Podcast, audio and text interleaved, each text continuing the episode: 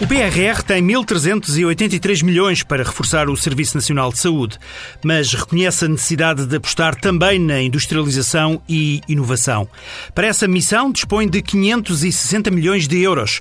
Por isso, a Apifarma diz que não se pode desperdiçar esta oportunidade se queremos que Portugal esteja no radar europeu dos negócios neste setor. José Redondo, administrador da Bial, com assento na direção da Apifarma, diz que o plano não pode ser apenas um balão de oxigênio, mas sim um fator estruturante, mas vê algumas barreiras. A apresentação de candidaturas que está prevista entre julho e setembro, isto é, três meses, incluindo o, o tradicional período de férias, em que às vezes poderá ser difícil compatibilizar os diversos agentes. Por outro lado, as candidaturas terem que ser feitas em consórcios e, muito bem, necessidade de formação de consórcios solos e estruturantes.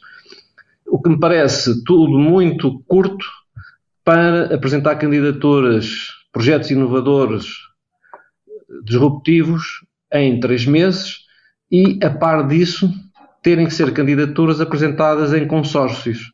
Por isso, são dois pontos críticos associados uh, a um terceiro ponto que podemos dizer que é o valor que está disponível, mas assim a, a, a prática dirá se é suficiente ou não.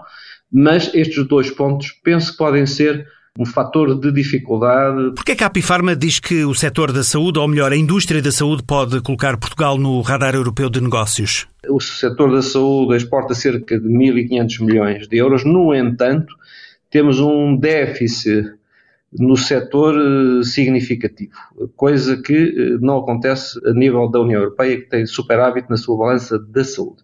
Mas Portugal tem condições para ultrapassar isso, precisa de investimento na área industrial, precisa de maior flexibilidade eh, na área dos ensaios clínicos, nomeadamente na aprovação e execução dos ensaios eh, clínicos. Um quadro legal estável tem sido uma das reivindicações da indústria. Esse é um aspecto importante a todos os níveis, de ter um quadro legal eh, estável, quer a nível dos próprios investimentos e segurança de investimentos, quer a nível fiscal, em que há uma grande, normalmente uma grande variabilidade de, de, orçamento de Estado para orçamento de Estado a nível eh, fiscal, área de laboral, área de justiça, são fatores que poderão ser ou não atrativos para o investimento, não só o investimento nacional, mas também investimento estrangeiro. Mas eh, o importante é que temos as bases, por isso é uma das áreas em que penso que Portugal tem mais capacidade de desenvolvimento a médio, eh, a médio prazo e virmos até a ser, a ter uma balança superavitária, como acontece em muitos países da União Europeia.